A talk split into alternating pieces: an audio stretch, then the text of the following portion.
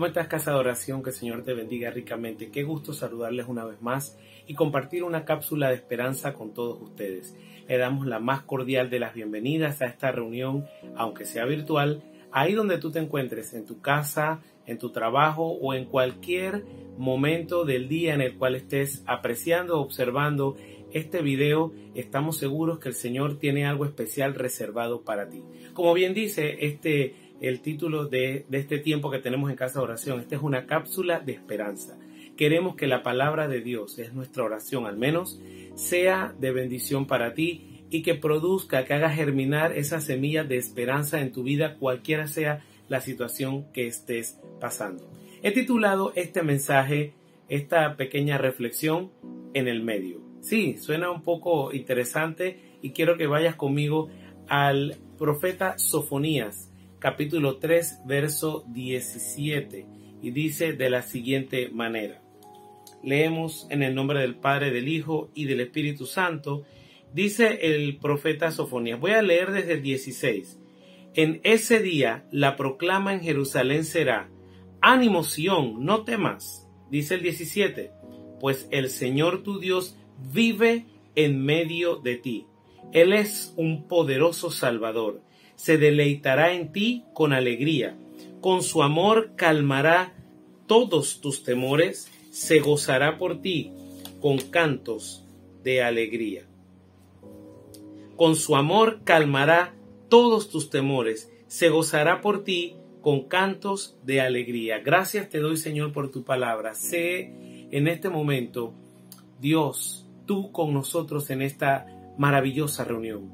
Bendice tu palabra y que lo que ella haga sea realmente eficaz, que no sean mis palabras, sino tu Espíritu Santo hablando al corazón de tu pueblo en el nombre de Jesús. Amén y amén.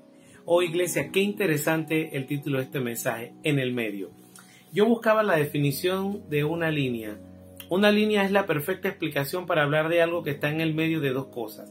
La definición de una línea, lo que, según lo que yo investigué, es una sucesión continua entre un punto y otro. En otra definición conseguí que es la sucesión continua de puntos diferentes en el espacio.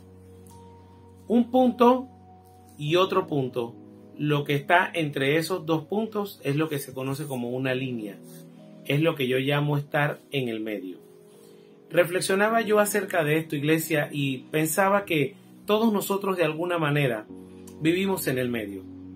Las experiencias de la vida nos llevan a analizar y a pensar un poco acerca de todas las cosas que nos han pasado y las que no nos han pasado. Y me doy cuenta que todos realmente vivimos usualmente en el medio. Hay un punto de inicio en cada cosa y hay un punto final en cada cosa. La vida nos enseña que hay un día en el cual nacemos, pero también hay un día en el cual morimos. Hay un día en el cual iniciamos una vida matrimonial, iniciamos una nueva vida de pareja y hay un día en el que lamentablemente esa línea o, e, esa relación termina, ya sea porque la muerte nos ha separado o cualquier otra circunstancia lo ha hecho.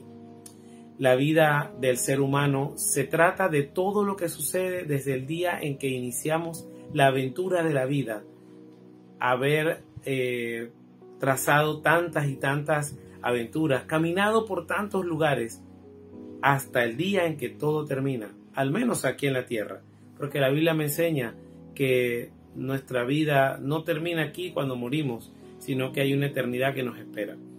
Vivir en el medio iglesia no es otra cosa que vivir la vida cotidiana que tú y yo vivimos cada día. Es levantarnos todos los días con la expectativa de que Dios pueda hacer algo diferente, con la expectativa de que hay una oración que yo he levantado, un clamor, una necesidad que tengo en la cual Dios puede suplir, pero siempre estoy en el medio. ¿Qué es estar en el medio? Les decía que el mejor ejemplo de algo que está en el medio es una línea. Una línea existe cuando unes dos puntos. Esos dos puntos simplemente se convierten en aquellas cosas que referencian algo que empieza y luego el otro punto referencia algo que termina.